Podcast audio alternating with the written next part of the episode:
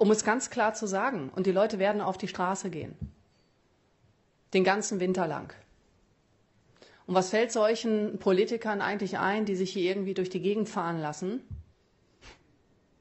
Irgendwie den Leuten vorzuschreiben, wie viel sie verbrauchen, mit dem Waschlappen zu duschen, kalt zu duschen, sonst irgendwas, frieren und hier und da.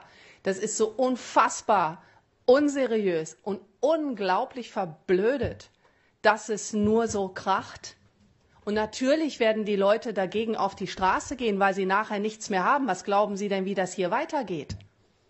Die Menschen werden reihenweise ihre Jobs verlieren. Wer soll das denn alles noch bezahlen? Was glauben Sie, was hier in Deutschland los ist? Und wir haben nicht mal im geringsten einen strategischen Lösungsansatz, um dem überhaupt zu begegnen. Das ist unverantwortlich. Und darum habe ich auch gestern in meiner Rede gesagt, die Menschen haben alles Recht, auf die Straße zu gehen gegen diese Politik, gegen diese Regierung, die sie eiskalt auflaufen lassen. Die haben doch gar nichts mehr. Wir haben eine sterbende Währung. Die Leute, die Menschen können doch gar nicht mehr sparen. Es geht doch alles für die Lebenshaltungskosten drauf. Und die meisten können sich nicht mehr das leisten. Und was glauben wir denn eigentlich, was hier im Winter los sein wird? Und dann wird ihnen noch vorgeschrieben, irgendwie von dieser Laientheatergruppe da oben, von diesem Quatsch Comedy Club, dass sie dann irgendwie frieren sollen für den Frieden für die Ukraine, fürs Klima oder sonst irgendwas, was sie seit Jahren verbockt wurde? Also Entschuldigung, wie dumm ist das eigentlich? Und die Leute werden es bemerken. Die Energiewende, diese gesamte grüne Politik ist krachend gescheitert. Und Entschuldigung, dann werden ja noch E-Autos, darüber haben wir noch gar nicht gesprochen, irgendwie subventioniert.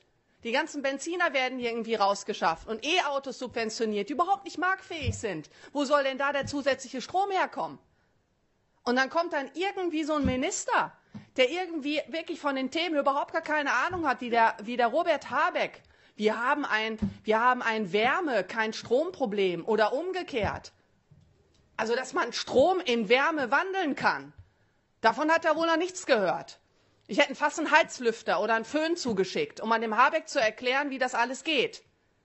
Beim Heizlüfter stecken Sie den Stecker in die Steckdose und vorne kommt's warm raus. So.